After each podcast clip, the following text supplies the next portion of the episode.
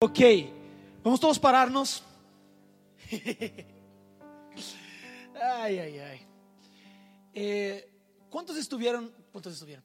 ¿Cuántos pudieron escuchar la semana pasada la charla que Mateos y yo dimos por en vivo, por Instagram o por Facebook? Wow, tenemos un buen, un, un buen número que escuchó. Gloria a Dios por eso. Pero yo quiero, antes de comenzar la prédica de hoy, quiero solo hacer un resumen de lo que fue la, la prédica de la semana pasada, porque infelizmente no pudimos tener el culto, porque tuvimos el toque de queda. Y, pero algo que Dios puso en mi corazón mientras yo oraba y buscaba a Dios una dirección para todo lo que estaba pasando y una palabra de Dios, Dios me llevó a, Salmos 20, a Salmo 24, que dice, alzad puertas sus cabezas, alzar puertas eternas para que entre el Rey de Gloria. Y ahí sigue el texto diciendo, alzad. Pero ahora mira que David, cuando dice eso, él no está diciendo, pidiendo para que tú levante tu cabeza. Él no te está preguntando si quieres levantar tu cabeza. Él está ordenando. Él está afirmando, alzad puertas sus cabezas. Y no sé si ustedes han visto esas películas de, de películas medievales, de guerras y cosas así, que cuando un rey va a entrar, todos alzan sus cabezas. Todos alzan sus cabezas, si no el rey no entra. Y algo que comencé a entender es que muchas veces queremos solo la, la, la, parte de Jesús, que es amor, que es justicia, que es gozo, que es chévere, que es abrazo, que es amigo, chévere. Pero ahora muchas veces nos olvidamos de una, de una, de una faceta de Jesús, de una... Eh, ¿Está bien esa palabra? Okay. Me miraron como si no existiese esa palabra. Ok, está muchas veces no queremos rechazar esta expresión de Jesucristo, que Él es el Señor de los ejércitos, que Él es el fuerte y poderoso en las batallas, que Él es el Rey de Reyes, que Él es el Señor de Señores. Y yo, yo, la palabra que liberé ese día es que Jesús muchas veces no entra para traer justicia en una situación porque nosotros estamos con la cabeza hacia abajo. Y nosotros tenemos que posicionar nuestra cabeza hacia lo alto para que Jesús pueda entrar y traer redención y traer la justicia, traer su paz, porque una cosa que yo creo es, solo hay verdadera paz cuando Jesús está en el lugar. Solo hay verdadera paz cuando Jesús interviene en la situación. Y yo quiero que mires a la persona a tu lado y de manera muy cariñosa, tú vas a alzar su quijada, vas a decir, alza tu cabeza. De manera muy cariñosa, alza tu cabeza. Ok. Y ahí si quieren, ahí si hay un quiropráctico también que, que haga todo de uno. Pero vamos a orar por, nuestro país. Alce tus manos lo más alto que puedas. Y vamos a comenzar a, a declarar primero esperanza sobre Ecuador. Vamos a comenzar a declarar, sabemos que fue una cosa, no podemos negar la realidad, pero podemos afirmar verdades sobre esta realidad. Amén. Entonces comience a orar ahora, ahora y declarar que Ecuador pertenece a Jesús. Jesús, nosotros alzamos nuestra cabeza al cielo y declaramos que tú eres el Rey de Reyes. Y oramos para que tú entres ahora para reinar en Ecuador. En el nombre de Jesús, oramos para que tú vengas y tomes tu lugar.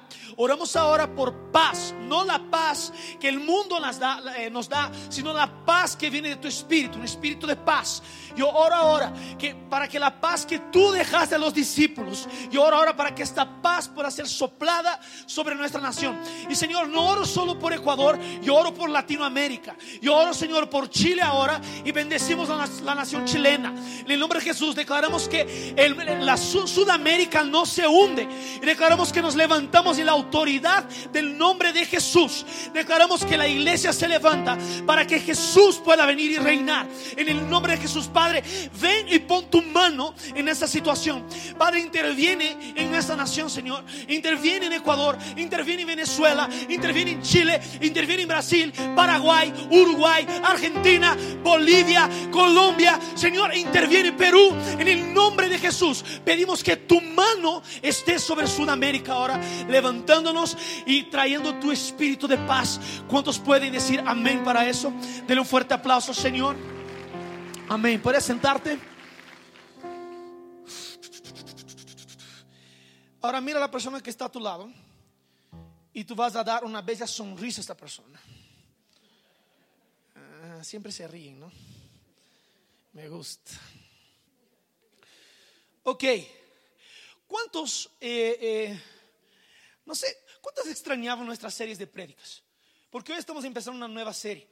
¿Cuántos extrañaban nuestras series? Porque yo creo que la serie nos ayuda a entender un montón sobre un determinado tema, sobre un determinado punto de la Biblia. Y, la última serie que yo me acuerdo que hicimos fue la serie sobre oración antes de la conferencia. Eso estoy hablando de julio, junio, julio, cuando empezamos el segundo servicio. Entonces ya hace bastante tiempo. Y, yo hoy quiero eh, ministrar algo que Dios puso en mi corazón. Eh, vamos a iniciar una serie hoy que se llama Sumergidos en Sabiduría. Esa es la serie que vamos a iniciar, Sumergidos en Sabiduría. Puedes anotar ahí, vamos por cuatro domingos. Sumergidos en Sabiduría es el nombre de nuestra serie. Y vamos a hablar cuatro domingos específicamente sobre el libro de Proverbios. Entonces, algo que me encanta es que yo aprendí con mi pastor y creo que me he quedado menos burro, es porque yo he leído un capítulo de Proverbios diario. Mi pastor siempre me enseñó, dice, Daniel, ¿quieres quedarte menos burro? Lee un capítulo de, diario de Proverbios, porque puedes leer Proverbios 12 veces al año, una vez al día, una vez al mes. Todo el libro de Proverbios tiene 31 capítulos, puedes leer un capítulo al día, y es eso lo que yo hago ya hace cuatro años. Creo que me he quedado un poquito menos burro y, me ha ayudado un poco en la vida. Pero ahora, algo que también he entendido es que eh, eh, nosotros tenemos que comenzar a caminar en sabiduría y la sabiduría no depende de edad. Nosotros tenemos que entender eso. La sabiduría no, no proviene solamente de edad y experiencia. Sí, el tiempo de vida te ayuda, el tiempo de, de, saber cómo accionar con las cosas, tú aprendes de las situaciones de la vida. Pero ahora, eh, una cosa que yo, nosotros decimos, una vez yo estaba eh, conversando con una persona y estaba hablando en contra de las drogas o cosas así. Estábamos hablando de algunos temas más eh, eh, eh, complicados de lidiar para la sociedad. Y la persona me dijo, tú no sabes cómo accionar porque tú no pasaste por eso. Y yo dije, eso es una mentira que el diablo quiere inventar porque yo no pasé por eso, yo no sé cómo lidiar con eso. Porque la sabiduría de Dios viene literalmente para que tú no pases por eso y puedas saber solucionar. Y mucha gente, no, necesito pasar por eso. Ah, ah, la sabiduría de Dios viene para que tú puedas prevenir de pasar por eso. Un proverbio chino dice que si quieres ser sabio, el sabio es el que aprende con el error de los otros. Me gusta este proverbio chino. Porque si yo aprendo con el error de los otros, quiere decir que no tengo que pasar por lo que ellos pasaron para que yo pueda tener la sabiduría que ellos tienen. ¿Tiene sentido eso? Ahora, una cosa que quiero, y, vamos a entrar en esta serie, porque yo siento que Dios nos quiere levantar como una iglesia sabia. Una iglesia que sabe accionar en tiempos de resistencia, una iglesia que sabe, que sabe, que sabe posicionarse en sabiduría y no una sabiduría que viene de, solamente de situaciones, sino que una sabiduría que viene de Dios. Una sabiduría que viene eh, eh, realmente de Él hacia nosotros. Y hoy yo quiero comenzar dando una introducción y el título de la prédica de hoy es Frutos de la Sabiduría. Frutos de la Sabiduría. Yo quiero hablar sobre eso y primero yo quiero definir qué es sabiduría. La sabiduría, y ahí se pones en el diccionario, en Brasil llamamos, no sé si aquí se llama eso, pero el diccionario en Brasil es llamado de padre de los burros. Aquí también se llama así. Entonces ahora vas a entender quién es el padre de los burros, es el diccionario. ¿Por qué? Porque tú buscas ahí y tienes un montón de cosas, no sabes las palabras y el diccionario te enseña las palabras. Y yo busqué el diccionario y el diccionario dice que la sabiduría es habilidad de actuar con sensatez, prudencia o acierto. Eso es sabiduría, es cuando tú accionas con sensatez, prudencia o acierto. Ahora, para nuestro contexto de hijos e hijas de Dios, la sabiduría es la habilidad que viene de Dios para actuar según su voluntad y buscar cómo Dios resuelve las situaciones para que traigamos su mente. Entonces voy a hacer un resumen. La sabiduría es accionar a partir del corazón de Dios. La sabiduría es accionar a partir del corazón de Dios. Ahora, déjame darte una otra, una otra, una otra perspectiva. Ah, ¿Cuántos saben que Dios es tres en uno. Padre, Hijo, Espíritu Santo, ¿verdad? Ok, ahora, ¿cuántos saben que el Espíritu de Dios son siete? Los siete Espíritus de Dios. Ahora, abre tu Biblia conmigo en Isaías capítulo 11. Los siete espíritus de Dios. La Biblia dice en Apocalipsis de los siete espíritus de Dios. Y aquí en Isaías capítulo 11, versículo 2, va a definir cuáles son los siete espíritus de Dios. Y dice así, Isaías capítulo 11, versículo 12, y reposará sobre él, sobre él quién, Jesús. Ahora mira, cuenta conmigo, el espíritu de Jehová, espíritu de sabiduría, inteligencia, consejo, poder, conocimiento y temor de Jehová.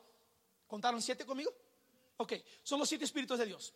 Y uno de ellos es el espíritu de sabiduría. Espíritu de sabiduría. El espíritu de sabiduría va a reposar sobre Jesús. Ahora, mira de dónde yo saqué esta definición de que la sabiduría es accionar a partir del corazón de Dios. Mira el versículo 3, dice así. Eso de Isaías 11, ¿no? Versículo 3. Y le hará entender diligente el, el temor de Jehová no juzgará según la vista de sus ojos, ni arguirá por lo que oigan sus oídos. Entonces, la Biblia está diciendo que Dios va a poner su espíritu sobre Jesús para que Jesús pueda entender el temor de Jehová y para que este temor pueda hacerle juzgar no según su vista, tampoco según su oído, sino según el espíritu que está sobre él. ¿Tiene sentido lo que estoy diciendo?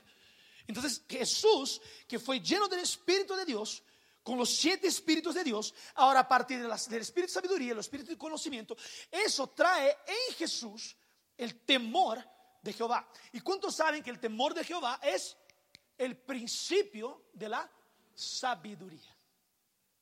Ahora repito conmigo, principio. El temor de Jehová es el principio. O sea, lo mínimo que tienes para recibir sabiduría que tienes que tener es el temor de Jehová.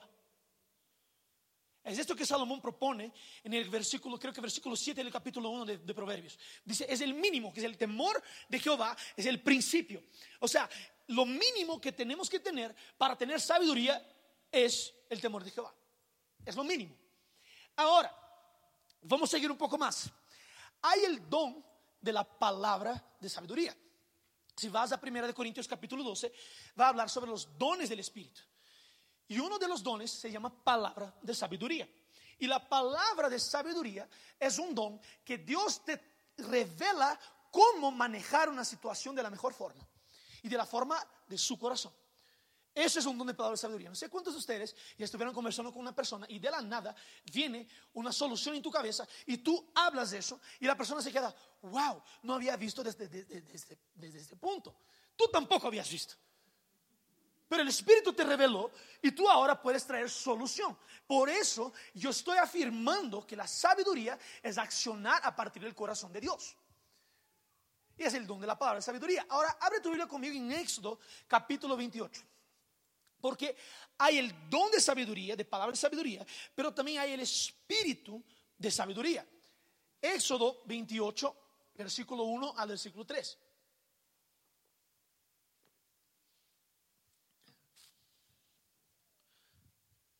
Aquí te voy a dar el contexto. ¿okay? El contexto aquí es que, perdón, el contexto aquí es que Dios ahora da el diseño original del tabernáculo y también de cómo los sacerdotes tenían que vestir, vestirse. Entonces, el versículo 1 del, del capítulo 28 es Dios diciendo, ¿quién va a hacer las ropas que van a vestir los sacerdotes? Versículo 1, harás llegar delante de ti a Aarón tu hermano y a sus hijos consigo, de entre los hijos de Israel, para que sean mis sacerdotes. Aarón y Anadab, Abiú, Eleazar e Itamar, hijos de Aarón. Y harás vestiduras sagradas a Aarón tu hermano, ¿para qué? Para honra y hermosura, belleza. Y tú hablarás a todos los sabios de corazón, a quienes yo he llenado de ¿Están acompañando conmigo Éxodo capítulo 28? Si no, coge tu celular y acompaña conmigo para leer conmigo, ¿ok? Y tú hablarás a todos los sabios de corazón a quienes yo he llenado de espíritu de sabiduría. ¿Para qué? Para que hagan las vestiduras de Aarón para consagrarle para que sea mi sacerdote. Ahora, más allá de accionar cómo está en el corazón de Dios, la sabiduría promueve, repita conmigo, excelencia. Porque Dios escogió los sabios de corazón que Él había depositado el espíritu de sabiduría para diseñar la ropa con honra y hermosura. Todo lo que Dios hace es por excelencia. Todo lo que Dios hace es por excelencia. Si nosotros estamos accionando bajo excelencia, puede estar seguro que eso hay sabiduría de Dios ahí. Estamos bajo excelencia. Tenemos que ser excelentes en lo que hacemos. Y ser excelentes no es ser perfeccionista, no es ser lo mejor, es hacer lo mejor con lo que podemos. Eso es ser excelente. ¿Tiene sentido lo que digo? Ah. Ok, entonces, ¿qué es sabiduría? Es, es accionar a partir del corazón de Dios. ¿Ok? Entonces, ahora, la primera pregunta es, ¿qué es sabiduría? Estoy definiendo qué es sabiduría. La segunda, la, segunda pregunta es, ¿cómo yo puedo recibir sabiduría? Abre tu Biblia en Segunda de Crónicas, capítulo 1, versículo 6. Segunda de Crónicas, capítulo 1, versículo 6. ¿Cómo yo puedo recibir sabiduría? Aquí voy a darte el contexto, es Salomón conversando con Dios. ¿Ok? El hijo del rey David conversando con Dios. Y dice lo siguiente. Subió pues, versículo 6, subió pues Salomón allá delante de Jehová al altar de bronce que estaba en el tabernáculo de reunión y ofreció sobre él mil holocaustos. Voy hasta el versículo 12, ¿ok? Y aquella noche apareció Dios a Salomón le dijo, pídeme lo que quieras que yo te dé. Y Salomón dijo a Dios, tú has tenido con David mi padre gran misericordia, y a mí me has puesto por rey en lugar suyo. Confírmese pues ahora, oh Jehová Dios, tu palabra dada a David mi padre, porque tú me has puesto por rey sobre un pueblo numeroso como el polvo de la tierra. Versículo 10. Dame ahora sabiduría y ciencia para presentarme delante de este pueblo. Porque ¿quién podrá gobernar a este tu pueblo tan grande? Y dijo Dios a Salomón, por cuanto hubo eso en tu corazón y no pediste riquezas, bienes o gloria, ni la vida de los que te quieren mal, ni pediste muchos días, sino que has pedido para ti sabiduría y ciencia para gobernar a mi pueblo, sobre el cual te he puesto por rey, sabiduría y conocimiento te, te son dadas y ciencia. Y también te daré que riquezas, bienes y gloria como nunca tuvieron los reyes que han sido antes de ti, ni tendrán los que vengan después de ti. Ahora, mira Santiago capítulo 1, versículo 5, dice así, y si alguno de vosotros tiene falta de sabiduría, pídele, pide, pide a Dios, el cual da a todos abundantemente, sin reproche, y le será dada. Ahora, ¿Cómo es que recibo sabiduría? Pidiendo. Pidiendo a Dios. Ahora, una cosa que me llama la atención en la vida de Salomón es que Salomón tenía 17 años y estaba reinando sobre todo un pueblo. Salomón no tenía experiencia de reinado. Salomón no había liderado un pueblo. Pero Salomón entendió una cosa. Porque si lees los proverbios, vas a ver que Salomón no aprendió a pedir sabiduría de sí mismo. Él aprendió de su padre. David le enseñó a Salomón a decir, ok, pide sabiduría al Señor. Entonces alguien le guió a Salomón a decir, hey, no vas a pedir riquezas, no vas a pedir gloria, no vas a pedir eso, hey, tú vas a pedir sabiduría. Porque yo aprendí de mi padre. Eso va a decir eh, eh, Proverbios, creo que por el capítulo 8 va a decir algo así. Decir que él, desde niño yo escuchaba a mi padre. Y mi padre me enseñaba en la sabiduría. Entonces, Salomón aprendió del, rey David y ahora él afirma eso y dice a Dios, Dios, yo quiero sabiduría. Ahora, yo te hago una pregunta. Y ahí es para saber en dónde está tu corazón.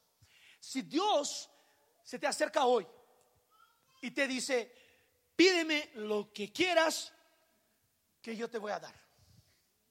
Yo te prometo que muchos de nosotros lo último que vamos a pensar es sabiduría. Lo último que vamos a pensar. Vamos a pensar, Dios quiero restauración de mi familia. Dios quiero eso. Dios quiero provisión financiera. Dios quiero eso. Dios quiero eso otro.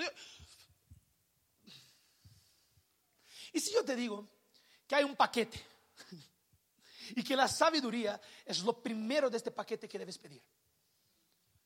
Porque Salomón podría haber pedido riquezas, bienes, gloria, pero lo primero que pide es sabiduría.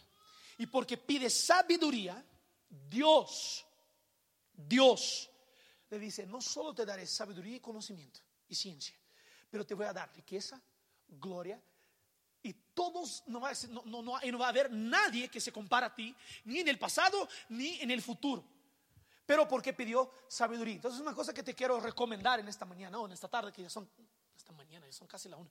Eh, una cosa que te quiero recomendar es, no pidas por provisión, por eso, por eso. Puedo pedir, puedo, claro, debo, puedo pedir, está bien. Pero ahora, yo te digo que tal vez lo que Dios está esperando de ti es que pidas por sabiduría.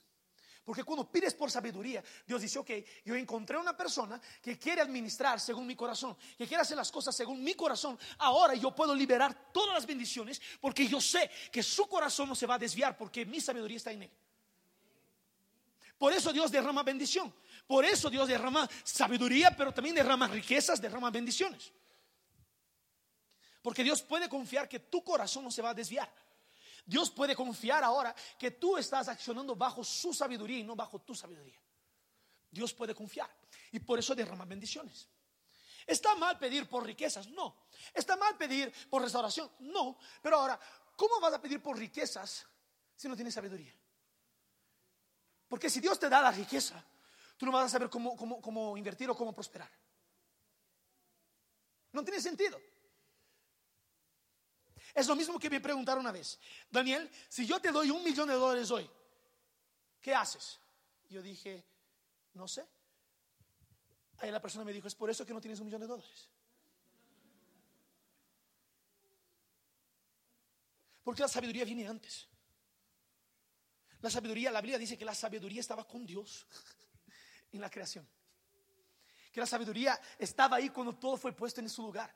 Y capítulo 2 de Proverbios va a decir que la sabiduría clama en las calles para ver quién quiere ser sabio. Entonces yo, yo comienzo a pensar que el Espíritu de Dios comience a, caminar en la calle y decir, ¿quieres ser sabio? Yo tengo el Espíritu de sabiduría para ti. ¿Quieres ser sabio? ¿Quieres ser sabio? ¿Quieres ser sabio? Pero, mm, a ver, no es pidiendo, es clamando. Parece que, y no sé si clamar, un entendimiento malo que tenemos que clamar es, Señor Dios, te pedí, eso no es clamar, eso es orar. Clamar es, Señor Dios, estoy clamando, estoy gritando, estoy queriendo algo. Y, la Biblia dice que la sabiduría clama en las calles. Parece que está gritando en las calles. Yo tengo esta imagen de que la sabiduría está, ¿quién quiere ser sabio? Yo tengo esta imagen. Yo no sé si ustedes tienen, pero yo tengo. Que la sabiduría está gritando en las calles, buscando quién quiere ser sabio. Entonces, ¿cómo es que yo recibo sabiduría? Yo pido a Dios. Pido y Dios me va a dar sabiduría. Ahora, ¿cómo fue lo que te dije, lo que les dije? La sabiduría, Salomón tenía 17 años. Voy a, arriesgarme a decir algo. Abraham con 90 años no fue más sabio que Salomón con 17. Porque Abraham intentó resolver todo en su mano. Y Salomón con 17 dijo, hey, Dios, yo no puedo gobernar ese pueblo sin tu mano, dame sabiduría. Voy a arriesgarme a decir eso, a decir eso. Y estoy diciendo eso porque tal vez nosotros pensamos, ah, no, la edad va a determinar mi nivel de sabiduría. No es verdad. Lo que determina tu nivel de sabiduría es tu relación con Dios. Sí, las personas, la, la sabiduría viene con el tiempo también. Por eso una cosa que yo quiero recomendar a los que tienen mi edad, 28 por si acaso, eh, que comiencen a ver las personas mayores como personas sabias. Porque quien anda con el sabio se vuelve sabio. Quien camina con gente más sabia se vuelve sabio. Y una, una cosa que yo te digo es, si tú eres el más sabio de tu grupo de amigos, tal vez tienes que buscar un otro grupo. Porque tú tienes que seguir creciendo. Ay, pero amo a mis amigos, mis amigas.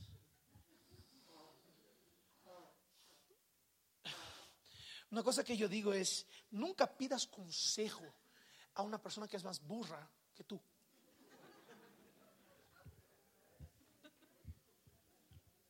O sea, nosotros tenemos la mentalidad, ay, pero mi amiga sabe todo eso. Primero, tiene el temor de Jehová. Es la primera cosa que tienes que saber. Segundo, esa persona tiene una vida con Dios. Ahí sí. Porque no importa edad, la edad. Pero ahora, si tú estás buscando consejos con personas que saben menos que tú, comienza a buscar con personas que saben más. Comienza a buscar, mira, ¿quiénes son las personas que yo sé que saben mucho más que yo? Y yo voy a estas personas y voy a preguntar. Yo voy a pedir consejos, porque la sabiduría viene de ahí también. Ahora, una cosa que yo, yo comienzo a pensar en todo eso es, Dios nos quiere levantar como una generación sabia, una generación que sabe dar consejos para mayores y para menores, para todos, que sabe aconsejar que tiene sabiduría en las situaciones. Y no es la edad. Tú puedes tener 10 años, puedes tener 90 años. Dios aún te quiere llenar de sabiduría. No puedes definir tu sabiduría por tu conocimiento. Tienes que definir tu sabiduría por el conocimiento de Dios, por cuánto caminas con Dios. Y hoy yo quiero hablar sobre, bueno, eso fue solo introducción. Yo, yo hoy quiero hablar sobre tres puntos. Hay mucho más frutos de, la sabiduría, pero yo, yo escogí tres que quiero hablar en esta mañana, que son los frutos de la sabiduría. Y el primer fruto que quiero hablar, ¿qué es que la sabiduría produce en nosotros? ¿Por qué es, ¿Cuál es el beneficio de caminar en sabiduría? La primera cosa, repita conmigo, es un corazón guardado. Un corazón guardado. Abre tu Biblia en Proverbios 4:23.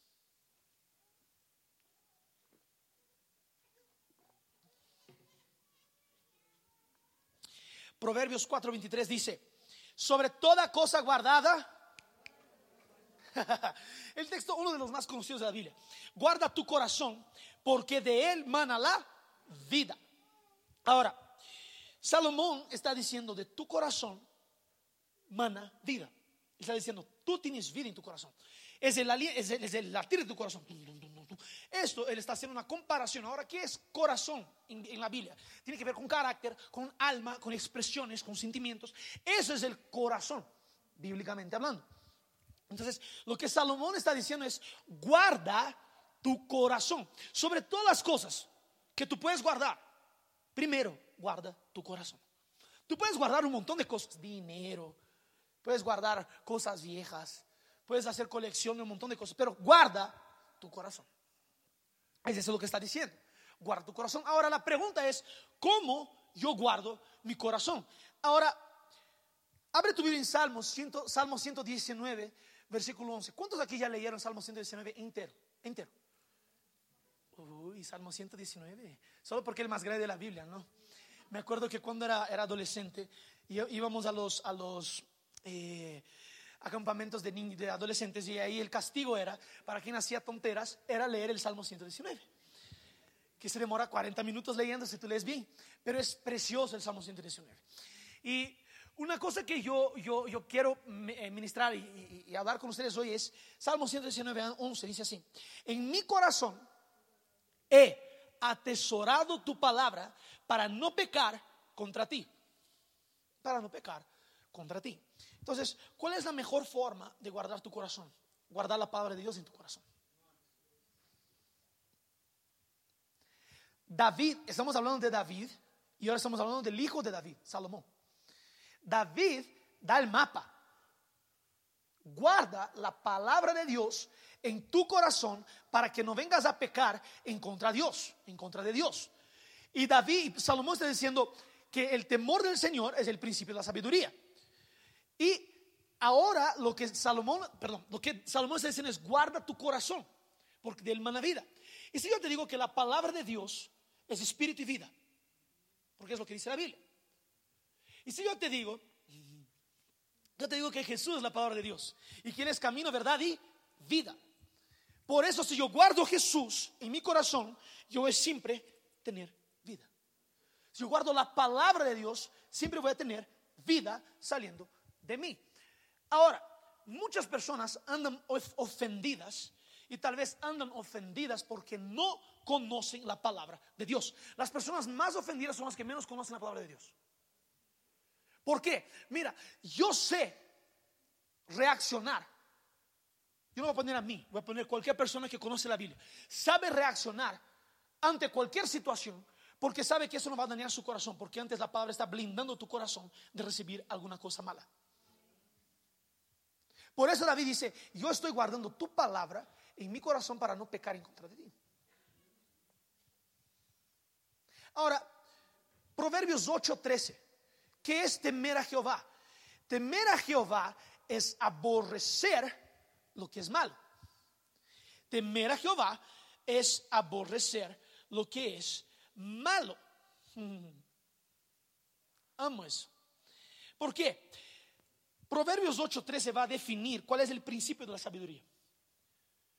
va a definir, va a decir lo siguiente. Temor del Señor, principio de sabiduría. Chévere. Ok. Temer a Jehová es aborrecer lo que es malo. Ahora, una cosa que a mí me gusta hablar bastante y tal vez tú me vas a, juzgar ahorita, es que, es que el mejor combustible de cambio no es amor, es el odio. David va a decir algo. Yo odio la mente doble.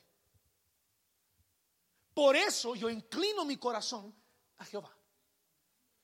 David, David no está diciendo yo amo la mente doble. No, yo aborrezco, yo odio eso. Yo solo puedo cambiar lo que odio. Lo que amo yo voy a mantener a mi ladito.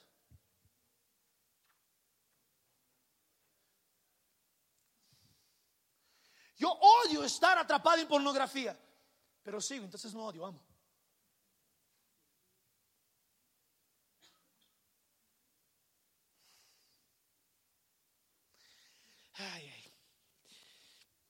Mira eso, David está diciendo, yo odio la mente doble. Yo odio. Por eso, porque odio, yo voy a volver mi corazón a Dios. Yo voy a inclinar mi corazón. Es porque yo odio. Por eso nosotros tenemos que odiar lo que Dios odia y amar lo que Dios ama. ¿Cuántos saben que Dios tiene odio? Sí, Proverbios 6 dice que Dios aborrece seis cosas y la séptima, Él odia. Tenemos que comenzar a odiar lo que Dios odia, porque ese es el principio de la sabiduría. Yo comienzo a aborrecer lo que Dios aborrece y yo comienzo a amar lo que Dios ama. Por eso yo guardo su palabra en mi corazón, porque yo voy a saber, esto aquí Dios no ama. Y por eso estoy guardando mi corazón. ¿Tiene sentido lo que voy diciendo? Están callados. Es mucha información bíblica, tal vez. Pero es lo que está diciendo. Si yo tengo la palabra de Dios guardada en mi corazón, yo voy a aborrecer el pecado. Por eso estoy guardando mi corazón en Él. Voy a decir otra cosa aquí.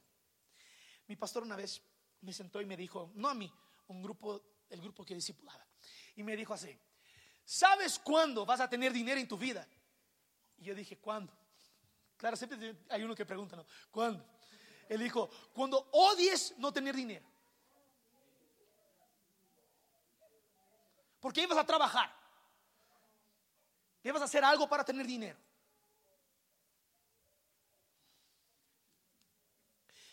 Es porque muchas veces estamos tan cómodos y pasamos a amar cosas que deberíamos odiar.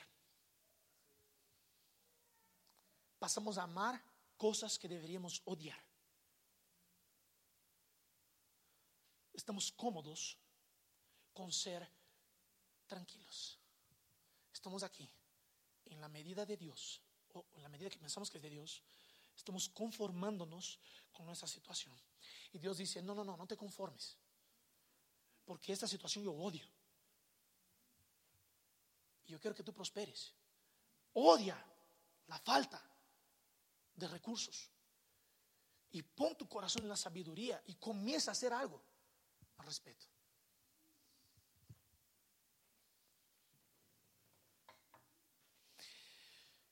Un corazón y una otra cosa. ¿Cómo, que, cómo guardo mi corazón? La primera cosa es pongo la palabra de Dios en mi corazón. La segunda cosa, la segunda cosa que hago. Cuando una persona se acerca a mí y me estoy diciendo cómo yo hago, ¿ok? Cuando una persona se acerca a mí y me dice, wow, tu prédica fue genial, o tú cantas súper bien, o tú haces eso súper bien, yo voy a decir, chévere, gracias. Pero en mi secreto, yo voy a decir, Dios, todo esto que recibí es para ti. Porque en el secreto yo le busco y en lo público Él me recompensa. ¿Tiene sentido lo que digo? Yo no estoy aquí buscando recompensa. Yo estoy buscando guardar mi corazón. Yo estoy buscando guardar mi corazón. Ponga atención. Entonces, una cosa que yo aprendí también es que tenemos que tener un corazón de teflón. Que todo resbala. Críticas resbalan. Elogios resbalan. Porque si yo dejo entrar, yo voy a hacerme menos de lo que Dios me hizo para hacer, o yo voy a hacerme más de lo que soy, de lo que pienso que soy. Y entra soberbia o menosprecio. Por eso, todo elogio que recibas o toda crítica que recibas, Dios si es crítica, ok, yo voy a pedir perdón y yo voy a decir, Dios, ayúdame a ser mejor. Porque estoy guardando mi corazón en Él. Yo no estoy guardando mi corazón en cualquier cosa. Yo estoy poniendo mi corazón en sus palabras. Y de mi corazón mana vida. ¿Tiene sentido lo que digo? Entonces el punto uno es guardar tu corazón, es, es tener un corazón guardado. El punto dos es ser tardío para hablar. Les voy a leer algunos textos. Proverbios 16, 23. El corazón del sabio hace prudente su boca y añade gracia a sus labios. Proverbios 17, 28. Aún el necio, cuando calla, es contado por sabio. El que cierra sus labios es entendido. Y, había una persona que habla bastante, pero que habla mucho, demasiado. Y ahí, de la nada, tú ves esa persona está callada. Tú dices, ¿qué pasó? Estás calladito. Es contado como sabio. ¿Por qué está callado? Solo por eso. ¿Por qué no habla? ¿Por qué no habla? Ahora, Lucas 6, 45. Dice, el, el buen hombre del buen tesoro de su corazón saca bien. David dice, atesoré tu palabra en mi corazón. Es un tesoro para mí, está guardado en mi corazón. Y el mal hombre del mal tesoro de su corazón saca mal, porque de la abundancia del corazón habla su boca. Proverbios 18, 21 dice, muerte y vida están en el poder de la lengua. Y los que aman, los que la aman comerán su fruto. Ahora, algo que yo comienzo a pensar es que hay mucha gente queriendo solo hablar. Quiere tener una voz. Quiere hablar. Porque quiere hablar. Porque quiero hablar. No, porque quiero hacer conocido mi, deseo. Quiero hablar. Quiero, quiero solo hablar. Tal vez es mejor cerrar la boca y abrir más tus oídos. Tal vez es tiempo de comenzar a entender que la virtud de un sabio es hablar poco. Tal vez es mejor entender, porque si yo hablo, hablo, hablo, hablo, hablo, una hora va a salir tontero de mi boca. Te estoy diciendo la realidad. Y ahí tú dices, ay, no quería hablar eso, pero ya hablaste pues. ¿Por qué no te callaste? ¿Por qué no te callaste? Ahora, pon atención en eso. Acompaña esa lógica conmigo. Acompaña esa lógica. La Biblia dice que del corazón mana vida, ¿verdad? Ok. Pero dice que nuestra lengua tiene el poder de muerte y de vida, ¿verdad? Pero también dice que hablamos lo que está nuestro, en nuestro corazón. Puedo concluir con eso que el corazón fue diseñado para promover vida. El corazón fue diseñado para promover vida. Mana vida, fue diseñado para. Ahora, solo promueve vida si está guardado en el lugar correcto. Porque, piensa conmigo, si de la boca, de mis palabras, de mi lengua, sale muerte o vida, pero de mi corazón sale vida. Yo estoy, pero para salir vida tiene que estar guardado. Quiere decir que si yo, estoy hablando algo que no tiene nada que ver, quiere decir que mi corazón está guardado y estoy produciendo muerte. Ahora, yo quiero, yo quiero que comiences a pensar conmigo y comiences a, pensar en ti mismo, ¿ok? En uno mismo. ¿Cómo han estado tus palabras? ¿Cómo han estado tus palabras hacia tu pareja? ¿Has generado vida o muerte? Y esas son cuestiones que yo le dio internamente. ¿Cómo está tu palabra hacia tu país? ¿Cómo están tus palabras hacia tus negocios, hacia tu trabajo? ¿Cómo están tus palabras hacia tus hijos? ¿Cómo están tus palabras hacia tu, hacia tu familia? ¿Cómo, están tus palabras hacia ellos? Hacia todo, hacia, hacia cualquier situación. Ahora, una cosa que yo comienzo a entender es que si tú estás en un ambiente en donde solo sabes hablar mal, es porque tu corazón está contaminado. Y una cosa que yo hago, cuando yo veo gente hablando mal o hablando cosas que no tienen nada que ver, la primera cosa que yo digo es, eh, eh, puede parar. Porque esto no está generando vida. Las palabras que estás lanzando ahí es de muerte. Para. No quiero tener un ambiente en donde la gente comience a generar muerte, porque mi corazón fue hecho para generar vida. Mis palabras fueron hechas para generar vida. Y tú tienes que ser un guardián de tu cultura, de tu casa, de tu, que sea. Tú tienes que ser esta, esta persona que va a decir, hey, estás en una rueda de amigos y comienzas a pensar, hey, ¿por qué están hablando tan mal? Cállate, cállate, porque no quiero escuchar eso. Yo quiero hacer lo que está en la palabra de Dios. Yo quiero declarar vida. Quiero declarar vida. Yo quiero declarar vida.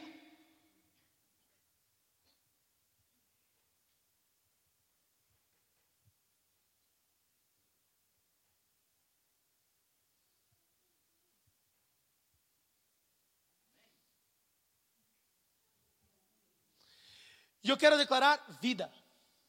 Yo no voy a permitir que en mi ambiente la gente declare muerte. Yo no voy a permitir que en mi casa la gente declare muerte. Yo no voy a permitir eso, no voy. Y tú no puedes permitir eso. Tú no puedes permitir que las palabras de desesperanza sean mayores que las palabras de esperanza. No puedes. ¿Por qué? Porque si no generas un ambiente de mal, un ambiente de falta de esperanza, un ambiente de muerte. Pon la atención en eso. Pon la atención en eso. Tus palabras definen si hay vida o si hay muerte. No voy a negar la realidad. No puedes negar lo que está pasando. La realidad. Pero ahora, tu palabra, tus palabras van a definir qué destino quieres ver.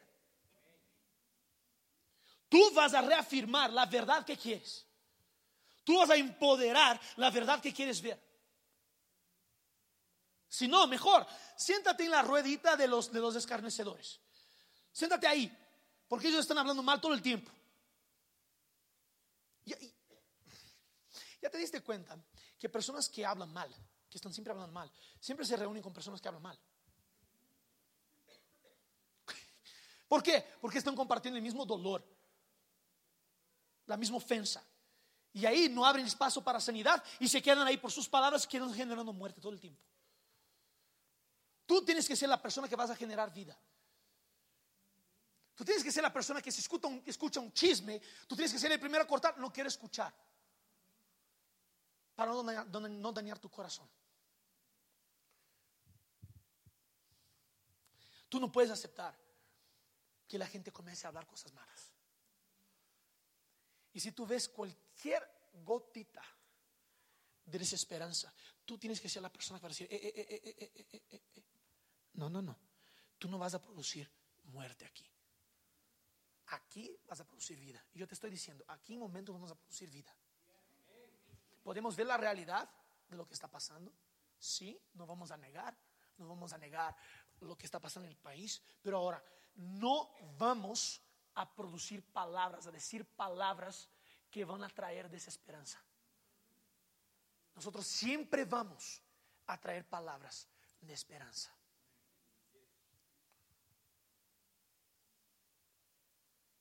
Por eso tienes que guardar tu corazón. Porque un corazón guardado produce palabras de vida. Un corazón guardado en la palabra de Dios produce vida. Produce vida. Tú escoges si va a producir vida o muerte. Tú decides. ¿Estás empoderando la muerte estás empoderando la vida? ¿A quién estás empoderando? En tu trabajo estás empoderando muerte o vida. Ay, pero mi jefe, ¿qué importa? Libera vida sobre él, sobre ella. Libera vida. Tú tienes el poder. Dios te dio este poder de generar vida en los lugares donde estás. ¿Tiene sentido lo que voy diciendo?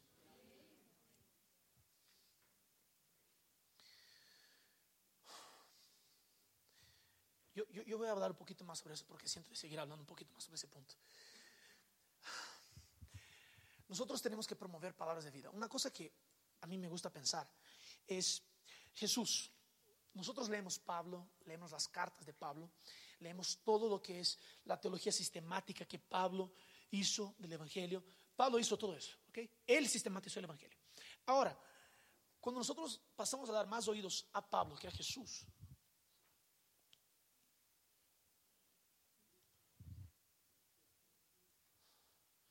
Lo que tenemos que hacer, y yo te quiero animar, comienza a leer la vida de Jesús, a ver cómo él hablaba, a ver cómo él se portaba, a ver en contra de quién era su problema. Comience a ver la vida de Jesús, cómo él accionaba. Y ahí vas a entender que el espíritu de sabiduría estaba sobre él. Isaías 11. El espíritu de sabiduría estaba sobre Jesús. Jesús sabía hablar. Él sabía cómo posicionarse. Él sabía cómo preguntar. Él sabía cómo hacer un diálogo con las personas. Y si necesario, romperle las piernas. No literalmente. Sino dejarle sin argumento. Porque Jesús, Él tenía las palabras que salían directamente de la boca de Dios. Él sabía poner las palabras en los lugares correctos. Pon la atención en eso. Si tu primera acción, cuando te quedas ofendido, es hablar en contra de la persona que te ofendió, tal vez tu corazón está guardado, porque estás produciendo muerte.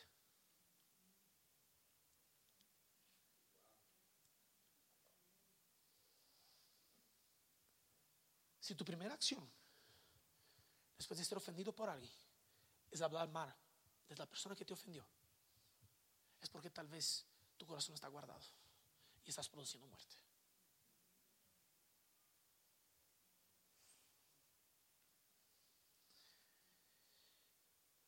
Y si no perdonas sus ofensas, el Padre no va a perdonar las suyas.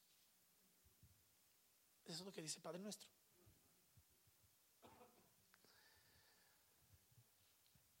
Tiene sentido lo que voy diciendo. Mira, nosotros tenemos que comenzar a controlar nuestras palabras. Tenemos que comenzar a controlar nuestras palabras. Pero mira, que esto no es una acción puramente humana. Esto es fruto de una sabiduría divina. Eso es fruto, de conocer la palabra de Dios. Tú quieres hablar de Dios, pero no conoces su palabra.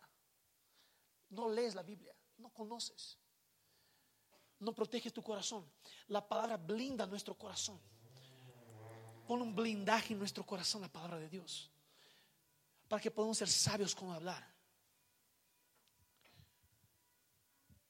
Hasta el necio, cuando se, me encanta este texto, no sé por qué, pero hasta el necio cuando se calla es tenido como sabio. Nosotros tenemos que entender y preguntar si estamos siendo necios o sabios. Si estamos siendo tenidos como sabios, si la gente tiene, nos ve a nosotros como sabios, o si realmente somos sabios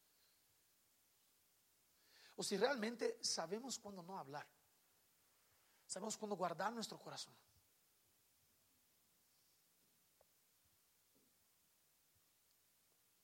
¿Tiene sentido lo que estoy diciendo? Tenemos que producir vida. Tú y yo tenemos que producir vida con nuestras palabras. Mira a la persona que está al lado tuyo y dile, produce vida, por favor. Produce vida, no, no, no produzca muerte. no produzca muerte, por favor. Ahora el tercer punto. Entonces el primero, primer punto es un corazón guardado. El segundo es ser tardío en hablar. Y el tercero es promover justicia. Repite conmigo, promover justicia. Proverbios 29, 2 dice lo siguiente. Cuando los justos gobiernan, el pueblo se alegra. Mas cuando domina el impío, el pueblo gime. Ahora, me llama la atención que hay dos palabras diferentes aquí. Una es gobierna y otra es domina. Cuando el justo gobierna, todo está bien. Pero cuando el mal domina, el pueblo gime. Mira, gobierno no es dominio. Gobierno no es control. gobierno es tener poder de decisión sin controlar. Dios tiene poder de decisión, pero Dios no controla. Ay,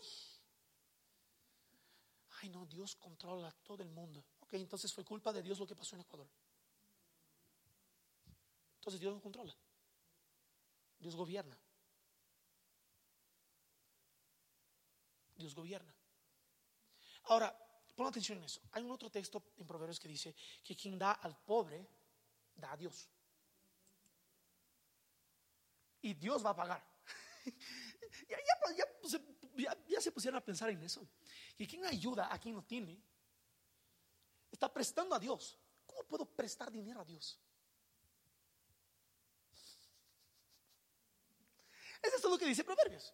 Quien da a los pobres, presta a Dios. Porque Dios va a reponer. Porque tú estás usando tu dinero para una causa que es causa del reino, que es promover justicia. Y ahora, no es promover justicia de la tierra, es promover justicia del reino. Es promover una justicia que es del reino. Si tú comienzas a pensar en la justicia del reino de Dios, tú comienzas a quedarte loco. Porque como Dios, todopoderoso, justo, mira a mí, mírame a mí, me mira a mí, mejor, me mira a mí, que soy injusto, que pequé en contra de Él, que estaba bajo su ira, y Él mismo resuelve poner justicia en donde no había justicia. Y ahora yo soy hecho o somos hechos por injustos que éramos, en Jesús fuimos hechos justicia de Dios. Tú y yo somos justicia. Y la sabiduría promueve justicia. El ser sabio va a promover justicia en todos los momentos. Te voy a decir una cosa, la persona más sabia es la que tiene la autoridad para gobernar. No importa si estás como CEO o si estás como empleado más bajo de la compañía. Si tú tienes la sabiduría, tú tienes la autoridad para gobernar. Voy a darles un ejemplo. Daniel, en la Biblia, llegó como esclavo a la Babilonia. Pero la Biblia dice que, que Daniel era lleno de sabiduría de Dios. Daniel promovió un avivamiento en Babilonia que no fue liderado por él, fue liderado por un impío que estaba bajo su influencia. Un esclavo que lideró un rey por su sabiduría. Promovió justicia en la tierra de Babilonia. ¿Por qué? En el imperio. ¿Por qué? ¿Por qué? Porque tenía sabiduría y tenía 18 años cuando llegó. El libro de Daniel, los estudiosos dicen que Daniel cuando llega a Babilonia tenía 18 y cuando se termina el libro ella tenía casi 80. Entonces él vive tres reinados, más de 60 años de su vida. Pon atención, la sabiduría del inicio generó justicia por más de 60 años en el gobierno. Sí, nosotros, por sabiduría, podemos promover justicia en todos los lugares que caminamos. Tú eres un promotor de justicia. Tú puedes caminar en justicia. Tú puedes traer justicia a los que no tienen justicia. Tú puedes traer justicia a los que necesitan de la justicia de Dios. Tú puedes ser un portavoz de la justicia de Dios en donde caminas. Tú tienes que ser. Porque ese es fruto de la sabiduría. Pero ahora, todo comienza con temer a Dios. Tú tienes que temer a Dios. Tienes que buscar a Dios, decir Dios. ¿Viste Salomón? ¿Cómo se portó antes de pedir la sabiduría? Él dijo, Dios, tú que has levantado este reino, tú que has hecho eso, tú que has hecho eso, comenzó a reconocer lo que Dios estaba haciendo, lo que Dios hizo, lo que Dios produjo a través de la vida de David. Comenzó a reconocer, ok, ahora que ya reconocí, que ya entendí quién eres, que tú sabes que yo sé quién eres, yo quiero sabiduría. Te temo a ti, Señor, pero quiero sabiduría. ¿Tiene sentido lo que digo? Entonces nosotros somos promotores de justicia. Y nosotros que somos los justos, no por nuestra justicia, sino por la justicia de Dios, fuimos justificados por la fe. Nosotros tenemos la habilidad de gobernar y promover paz en donde estamos. Entonces, por favor, no culpes un gobierno. No culpes un gobierno. Tal vez la culpa que estamos poniendo en el gobierno es omisión nuestra. Tal vez. Es omisión nuestra de llamar la responsabilidad de decir, hey, yo tengo la responsabilidad de promover justicia porque soy justo y porque la sabiduría de Dios está sobre mí. ¿Tiene sentido lo que digo? De verdad, yo, yo creo que Dios quiere levantarnos como una generación sabia. No estoy diciendo una persona puntual, estoy diciendo general. Todos caminando bajo la sabiduría de Dios, guardando su corazón, guardando su corazón, cuidando sus palabras y también promoviendo la justicia de Dios por donde pasamos. Amén. Vamos a pararnos. Quiero orar con ustedes.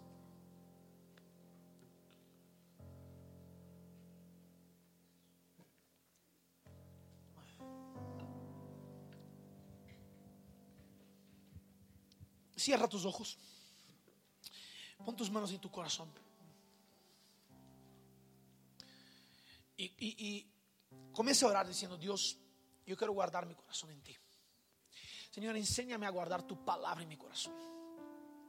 Para no pecar en contra de ti. Para tener el temor de Jehová en mi vida. Señor, yo oro ahora en el nombre de Jesús para que tu palabra sea nuestro mayor alimento, Señor. Yo oro ahora, Señor, para que tu palabra sea guardada en nuestro corazón.